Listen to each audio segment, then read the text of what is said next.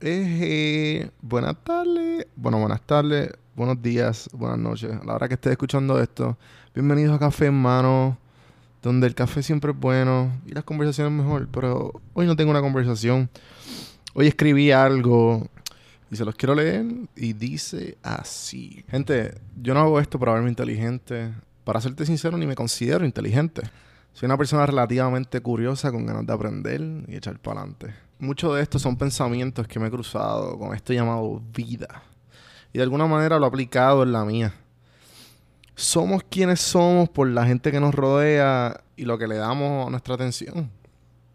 Bueno, déjame, empezar, empezar esto.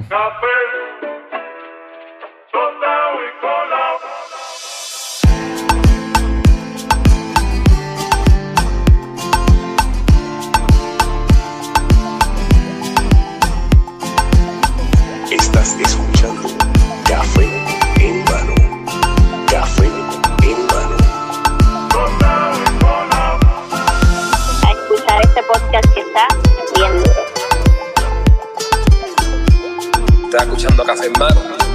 Así que vamos para adelante. Saludos cafeteros, bienvenidos a otro episodio de Café en Mano Podcast.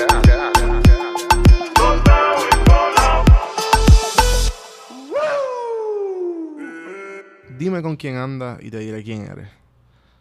Si tus amistades son las de salir a beber y janguear, probablemente tú también eres de beber y janguear. Si tus amistades no son de estudiar y no les importan los estudios, probablemente a ti tampoco te importan los estudios. Si tus amistades hacen ejercicio y cuidan lo que comen, hay una probabilidad bien grande que tú estés más saludable que cualquier Juan del campo.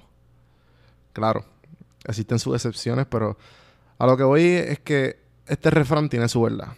Nosotros como seres humanos aprendemos nuestros alrededores y somos animales sofisticados que se destacan en copiarse entre sí. De ahí sale la cultura, la jerga, el acento y las tradiciones. Como personas copiamos los hábitos y las mentalidades de cada cual. Bueno, yo personalmente veo que después de, estar un rato con, X personas, empiezo a usar las palabras de, que esa persona usa.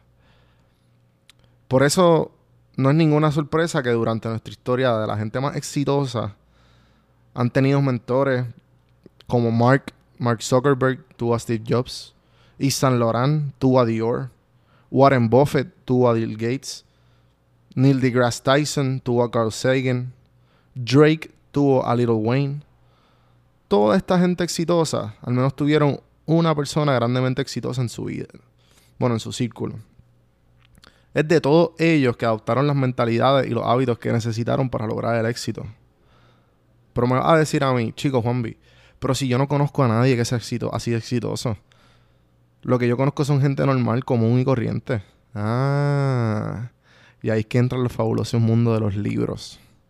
Los libros son esta colección de papeles juntos que están llenos de hábitos, palabras exactas de, las personas, tipos de mentalidades, experiencias y consejos de vida. Es como si esa persona estuviera en tu mente hablándote. Y lo maravilloso de todo es que tú puedes escoger quién está en tu círculo dándote consejos y eventualmente se convertirá en gran parte de quién tú eres como persona. Y cuando lees, estás percibiendo cómo piensa ese autor.